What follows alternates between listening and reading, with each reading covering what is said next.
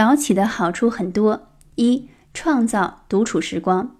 我和老公一起创业，每天朝夕相处，天天看见，再帅也会觉得审美疲劳，还是想有独处的空间。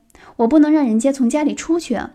如果五点起床，老公八点才起，等于给自己找到了每天三小时的黄金独处时间。二、早起可以缓解压力，因为早晨是克服压力的肾上腺。皮质激素分泌最多的时间段。三，做事情慢的人也可以不再焦虑了。比如我有时做事情特别慢，或者还是比较容易先做了一些琐碎的事儿，再完成核心工作。如果早起，至少早上三小时就先完成了不少事儿。